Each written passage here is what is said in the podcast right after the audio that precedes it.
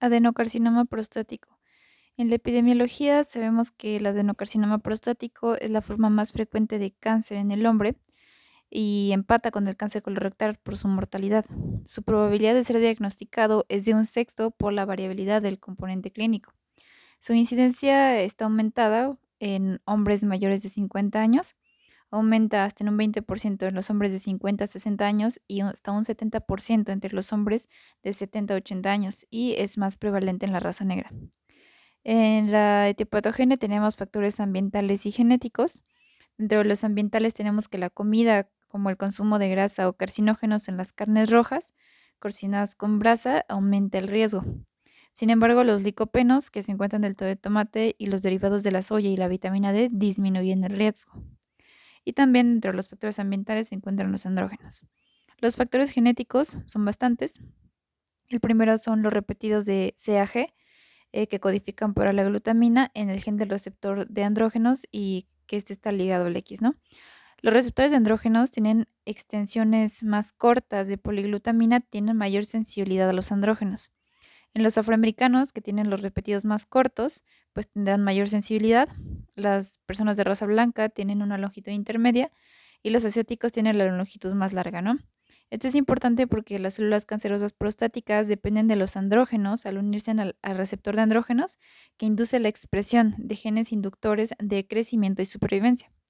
Por ejemplo, eh, la activación de la vía de transmisión de señales de la sinasa PI3KKT por pérdida de un gen supresor tumoral, TEN. Esta mutación es observada en tumores resistentes al tratamiento con antiandrogénicos, justo porque ya se pierde la sensibilidad de esta vía a los andrógenos y se hace independiente de la estimulación de andrógenos, ¿no? Bueno, otros son los polimorfismos hereditarios que predisponen al desarrollo de cáncer de próstata. Están, por ejemplo, las mutaciones en la línea germinal del gen supresor tumoral BRCA, que aumenta el riesgo 20 veces, o mutaciones en la línea germinal del gen HOXB3, que codifica a un factor de transcripción regulador del desarrollo prostático. Y en el cáncer de próstata familiar hay variación hasta de 40 loci de riesgo, que solamente explican el 25% de los casos de riesgo familiar.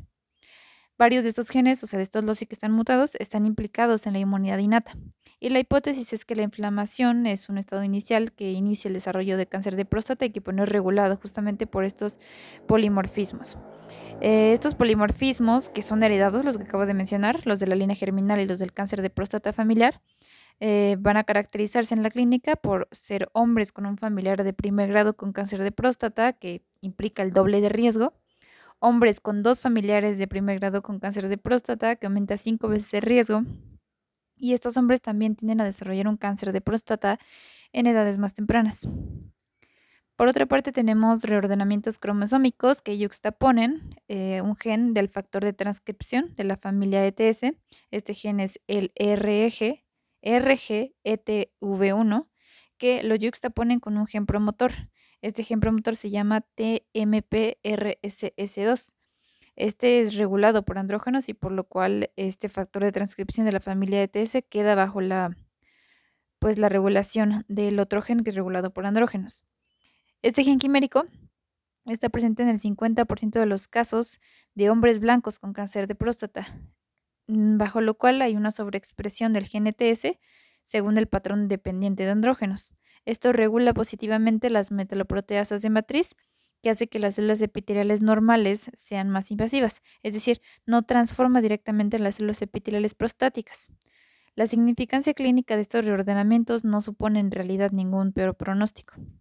Otras alteraciones genéticas habituales en el cáncer de próstata son las amplificaciones del locus eh, de la región 24 del brazo largo del cromosoma 8, que contiene el oncogen MIC.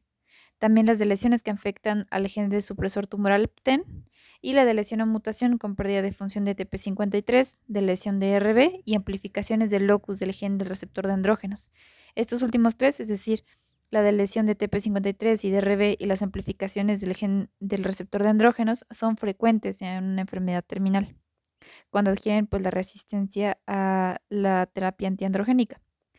Algunas otras alteraciones epigenéticas son la hipermetilación del gen GSTP1, que es el gen del glutatión S-transferasa, en el brazo largo del cromosoma 11 en la región 13, que regula negativamente su expresión Y pues esto es malo porque justo es un componente importante de la vía que previene el daño por una amplia variedad de carcinógenos.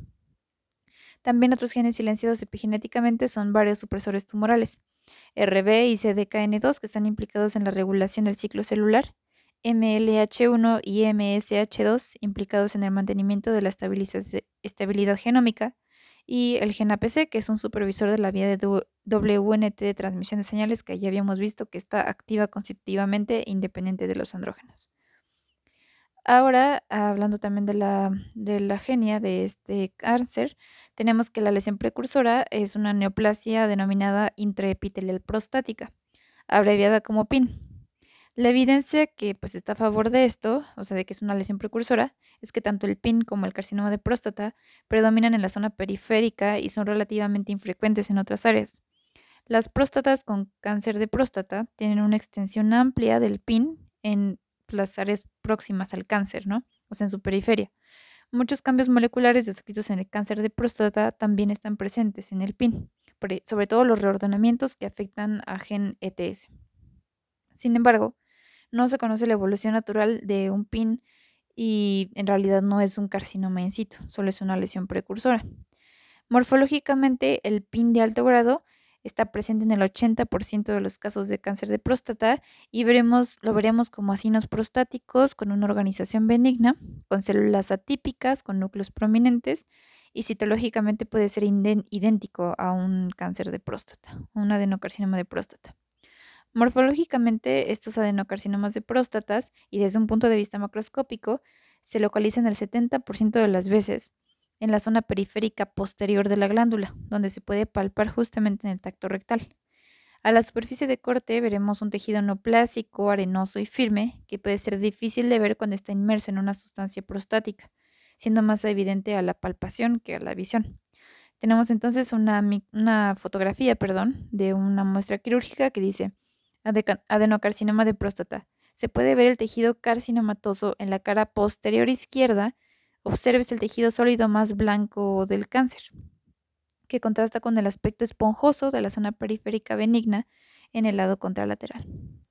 Bueno, la extensión local afecta principalmente al tejido prostático, a las vesículas seminales y a la base de la vejiga, lo cual produce una obstrucción urinaria. Las metástasis vía linfática van hacia los ganglios obturadores y paraórticos y mediante la vía hematógena hacia los huesos y las vísceras. Eh, los huesos son los del, los del esqueleto axial principalmente y estas metástasis son osteoblásticas, las cuales cuando aparecen en hombres, este, pues de esta edad más o menos, se debe sospechar de un cáncer de próstata. Aquí tenemos una fotografía de una muestra quirúrgica de columna que dice cáncer, carcinoma de próstata con metástasis osteoblásticas en los cuerpos vertebrales. De ahí, eh, los huesos más frecuentemente afectados, en primer lugar es la columna lumbar, en segundo lugar es el fémur proximal, tercer lugar la pelvis, en cuarto lugar la columna torácica y en quinto lugar las costillas. En cuanto a la diseminación hematógena hacia las vísceras, esta diseminación visceral puede ser masiva, eh, perdón, la diseminación visceral masiva es la, excepción a la regla, o sea, casi siempre no es masiva. Bueno, desde el punto de vista microscópico, los adenocarcinomas tendrán patrones glandulares bien definidos, a lo que llaman normalmente cáncer de próstata o adenocarcinoma de próstata. Se le, o sea, este, estos términos se refieren a una variante común o acinar del cáncer de próstata.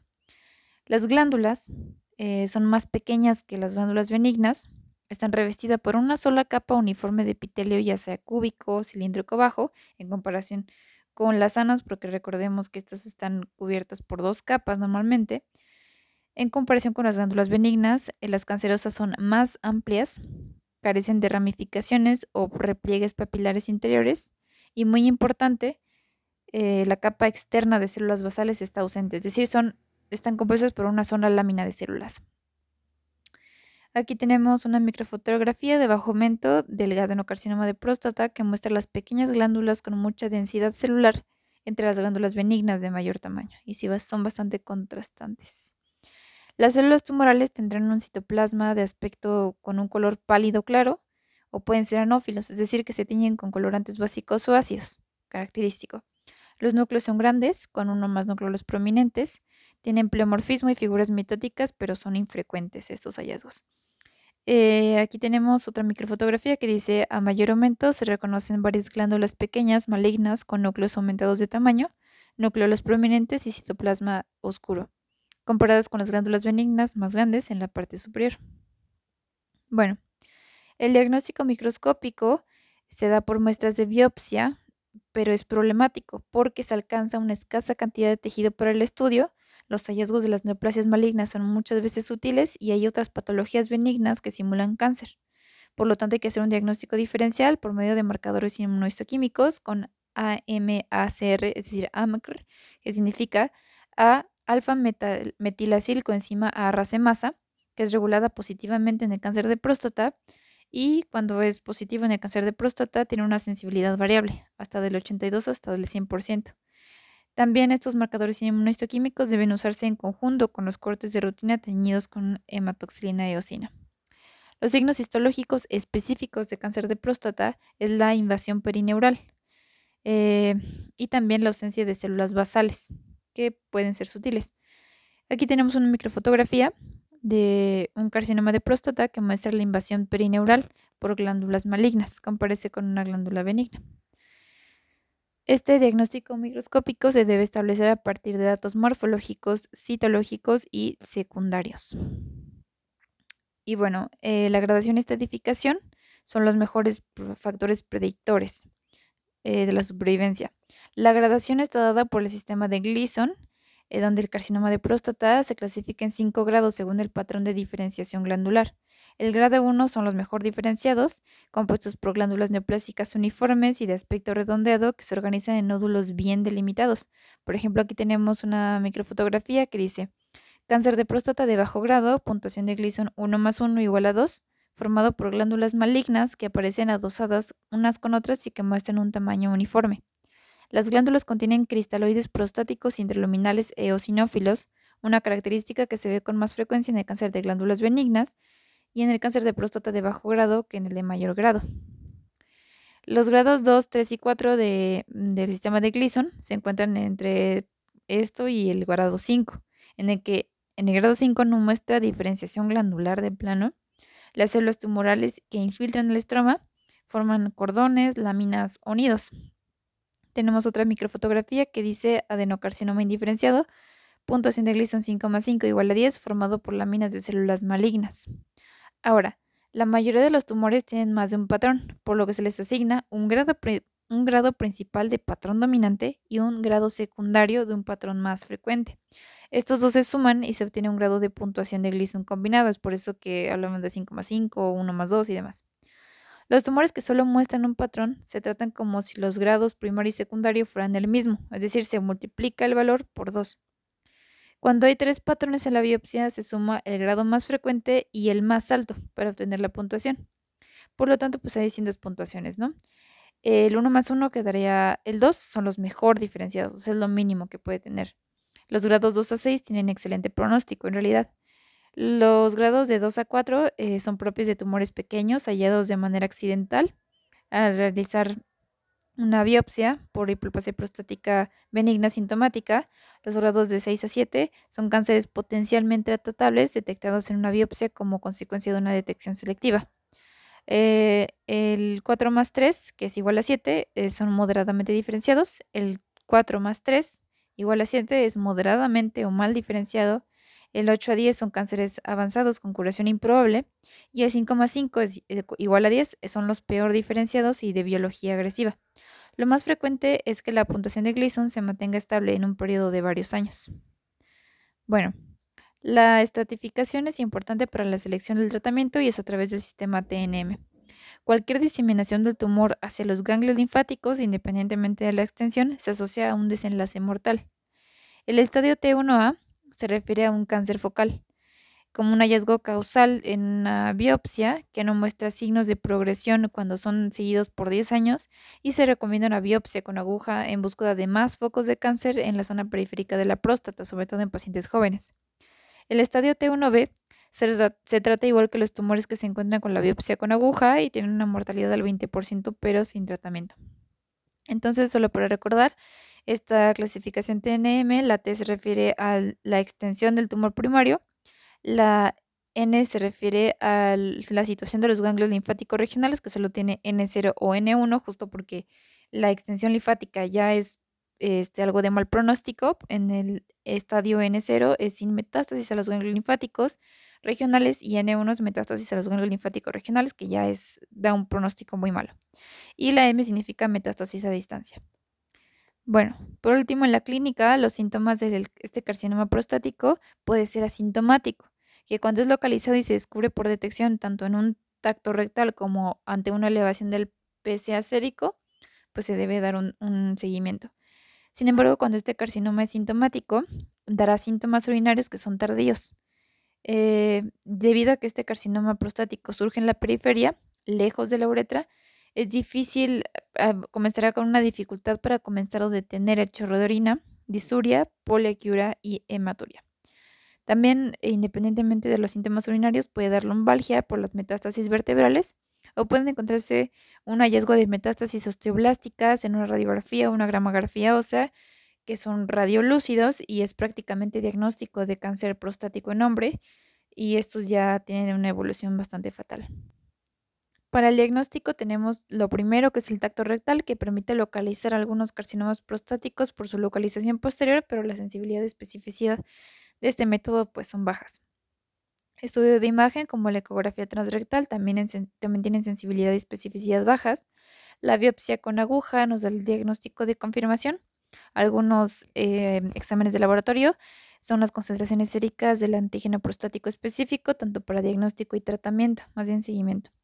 El antígeno prostático específico es producto del epitelio de la próstata y es agregado normalmente en el semen. Es una serina proteasa regulada por andrógenos y su función es escindir y licuar el coágulo de semen que se forma después de la eyaculación. Bueno, ¿en ¿cómo nos sirve para el diagnóstico? Normalmente el antígeno prostático específico circula cantidades mínimas que se elevan en el carcinoma prostático, tanto local como avanzado. Por lo tanto, es específico de órgano, pero no de cáncer, ya que también se eleva en hiperplasia prostática benigna, prostatitis, infarto de hiperplasias nodulares, manipulación de la próstata o incluso eyaculación.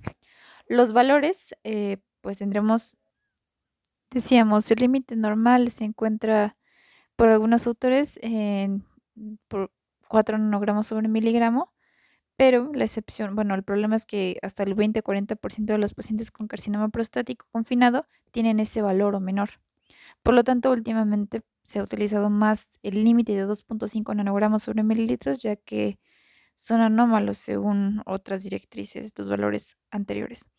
Entonces, para mejorar la estimación de los valores de antígeno prostático específico, tenemos que hacer relaciones, ¿no? con el valor sérico del antígeno prostático específico, el volumen de la próstata calculado por la densidad eh, y el volumen del cambio del antígeno prostático específico en el tiempo, es decir, la velocidad. En cuanto al volumen de la próstata, es estimada por la ecografía transrectal y se divide la división entre 1, la división de, ah, perdón, la división del valor sérico del antígeno prostático específico entre el volumen de próstata sirve para estimar el antígeno prostático específico por gramo de tejido prostático. Y el último, que es, lo habíamos dicho, la velocidad de cambio del antígeno prostático específico en el tiempo, es útil en los hombres que tienen carcinoma prostático que muestran un incremento más rápido en los niveles de antígeno prostático. Normalmente se sabe que un valor de un aumento de 0.75 nanogramos mililitro por año este, pues es significativo. Para esto deben tomarse al menos tres mediciones de antígeno prostático específico en un periodo de 1.5 a 2 años, pues existe una variabilidad hasta del 20% a corto plazo entre las mediciones repetidas de antígeno prostático específico. Un aumento significativo del antígeno prostático específico sérico debe motivar un estudio diagnóstico adicional. También, para mejorar esta estimación de los valores de antígeno prostático específico, se deben usar intervalos de referencia específicos para cada edad y relación del antígeno prostático libre y el ligado al suero. Eh, para esto también hay límites según la edad. Por ejemplo, hombres de 40 a 49 años, el límite es 2.5 nanogramos sobre mililitro. Hombres de 50 a 59 años, el límite es 3.5 nanogramos sobre mililitro. Hombres de 60 a 69 años, el límite es 4.5 nanogramos sobre mililitro. Y entre 70 y 79 años, el límite es 6.5 nanogramos sobre mililitro. También encontramos el antígeno prostático inmunoreactivo, que es un antígeno prostático detectado por el estudio de anticuerpos, del cual existen dos formas. Una fracción mayor unida a la alfa-1 antiquimiotripsina y una fracción menor libre. El porcentaje de antígeno prostático libre es menor que el en carcinoma prostático que en enfermedades prostáticas benignas. O sea, en el carcinoma prostático está más unido a, la alfa-1 antiquimiotripsina y deja menos porción libre. En cuanto al tratamiento, o sea, ¿para qué nos sirve el antígeno prostático en el, tratamiento? Pues aquí los valores del antígeno prostático no son controversiales a diferencia en el diagnóstico ya que el antígeno prostático específico tras la prostatectomía radical o radioterapia en la enfermedad localizada indica que la enfermedad está diseminada o recidivante porque no ha disminuido el antígeno. Y su localización inmunohistoquímica en el examen anatomopatológico ayuda a determinar si el tumor metastásico se originó realmente de la próstata o no.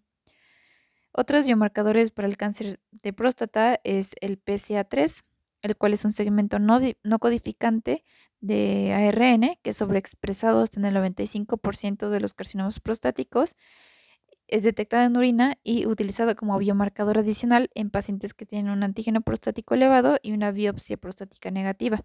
Este puede combinarse con la detección de ADN de fusión, habíamos dicho del gen quimérico TMPRSS2 y ERG, lo cual aumenta la sensibilidad y especificidad, por supuesto.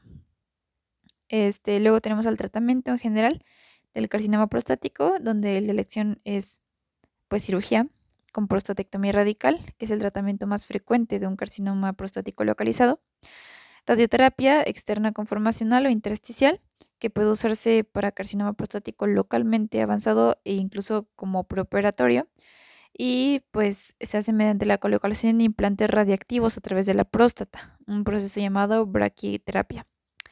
Y por último está la manipulación hormonal eh, para el tratamiento de carcinoma metastásico con orquiectomía quirúrgica o farmacológica.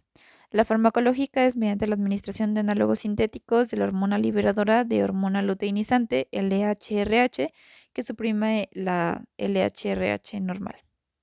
Y también el tratamiento con antiandrogénicos que induce la regresión, aunque la mayoría de los tumores se vuelven resistentes a este, ¿no? Los fármacos reducen las concentraciones de andrógenos locales y circulantes, circulantes perdón, inhibiendo la síntesis de hormonas esteroideas sistémicas y también mediante el bloqueo farmacológico del receptor de andrógenos. Algunos de los cánceres prostáticos escapan este efecto por cuatro razones. Uno es la adquisición de hipersensibilidad ante niveles bajos de andrógenos mediante la amplificación del gen de los receptores de andrógenos. Otro es la activación del receptor de andrógenos independientemente de ligandos por variantes de empalme que carecen de dominio de unión a ligandos.